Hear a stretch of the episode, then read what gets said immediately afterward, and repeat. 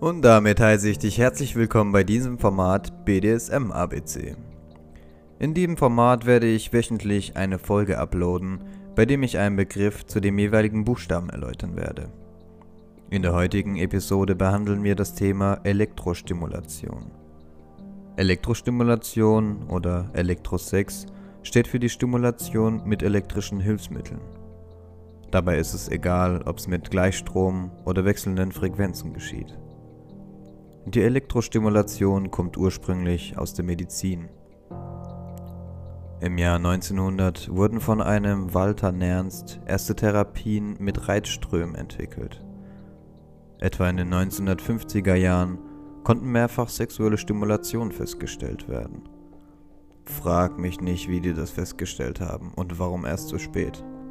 Durch das Gerät Relaxasisor, was eigentlich der Muskelstimulation diente, wurden erste Schritte zur Elektrostimulation gemacht. Immer mehr fand diese Praktik auch Einzug in die Spiele des BDSM, indem Elektroden an Genitalien angebracht wurden. Mit den Jahren kamen die sogenannten Mans-Geräte, die eigentlich zur Muskelstimulation dienten und einen Muskelaufbau fördern sollten. Jeder von euch dürfte ein solches Gerät kennen, das in zwei Wochen straffe Bauchmuskeln verspricht. Aber das ist ein anderes Thema. Diese waren halt jedoch bedingt mit sexueller Erregung in Verbindung zu bringen. Erst so in den 1980ern wurden spezielle Elektrostimulatoren für den sexuellen Gebrauch entwickelt und populär.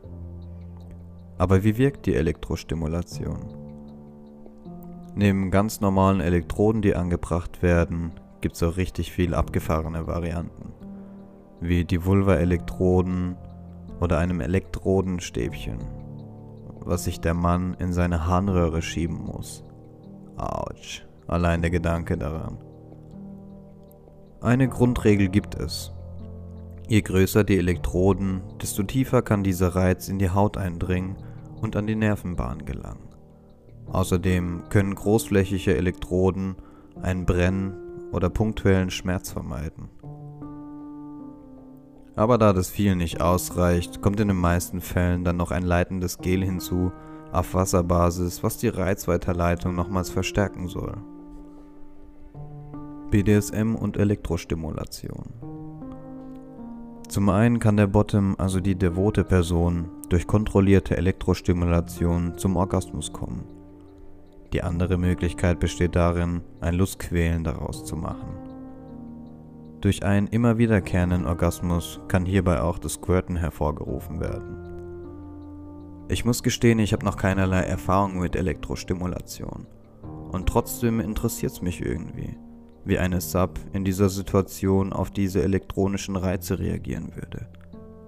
Meine persönliche Meinung ist, dass ich das ganze Rumhantieren mit bestimmten Gegenständen, um jemanden zum Orgasmus zu bringen, nicht ganz befürworten kann. Wo bleibt da die ganze Leidenschaft?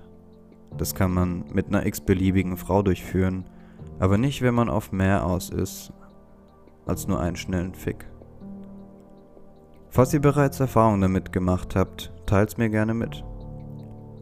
Und damit verabschiede ich mich auch schon von dir und danke dir für deine Aufmerksamkeit.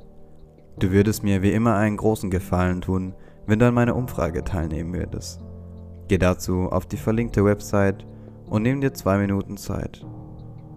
Außerdem bin ich auf dein Feedback gespannt. In diesem Sinne, macht's gut und bis zur nächsten Folge. Ciao, ciao.